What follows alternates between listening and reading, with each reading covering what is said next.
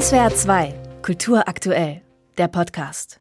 Der alte Landgasthof fällt schon von weitem ins Auge. Ein kleines Ortsjuwel an einer Straßenkreuzung in Neuhausen gelegen, mit Fachwerk und rot blitzenden Fensterklappen. 2014 war die Theaterfrau Anne von der Frink über eine Zeitungsanzeige auf das Gebäude gestoßen. Ehemaliger Landgasthof mit historischem Theatersaal. So wurde es auf jeden Fall ausgeschrieben.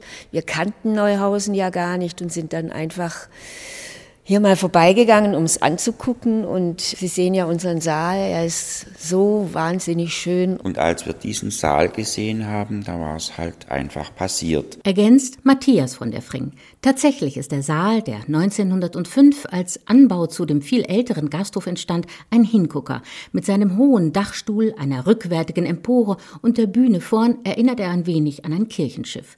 Hochzeiten, Taufen, auch Weihnachtsspiele gab es hier früher. Heute steht Anne von der Fring auf der Bühne, zum Beispiel mit einem ausgewählten Kurt Tucholsky-Programm und dem Stück Wo kommen die Löcher im Käse her?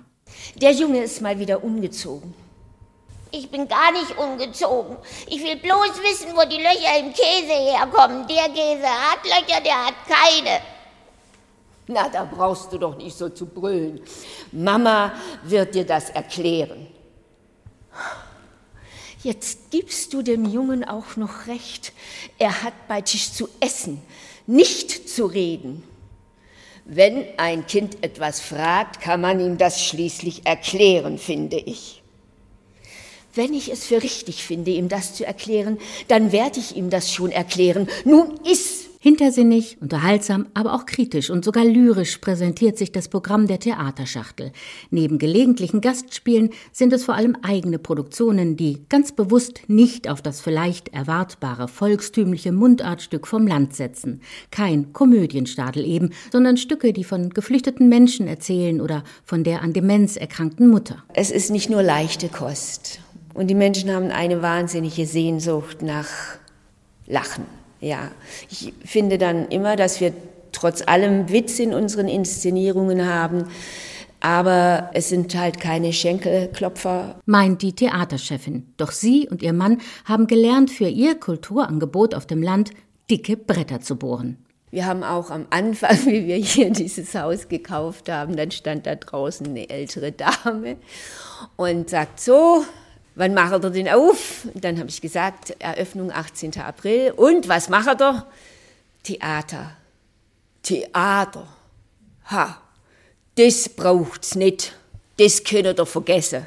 Doch so leicht lassen sich leidenschaftliche Theatermenschen nicht abschrecken. Anne von der Fring ist für ihre Berufung ohnehin schon einige Umwege gegangen, ist Quereinsteigerin, die mit Anfang 40 privaten Schauspielunterricht genommen und auch eine Ausbildung zum Klinik- und Bühnenclown gemacht hat.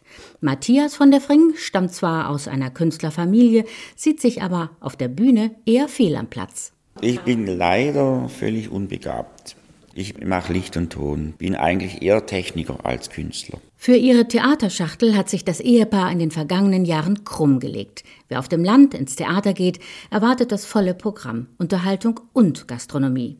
Doch obwohl es mittlerweile ein Stammpublikum und auch einen unverzichtbaren Förderverein der Theaterschachtel gibt, hapert es an der Bekanntheit dieses Kulturangebots im weiteren Umfeld. Entsprechende Werbung ist zu teuer und zu aufwendig, weiß Theaterchef Matthias von der Fring.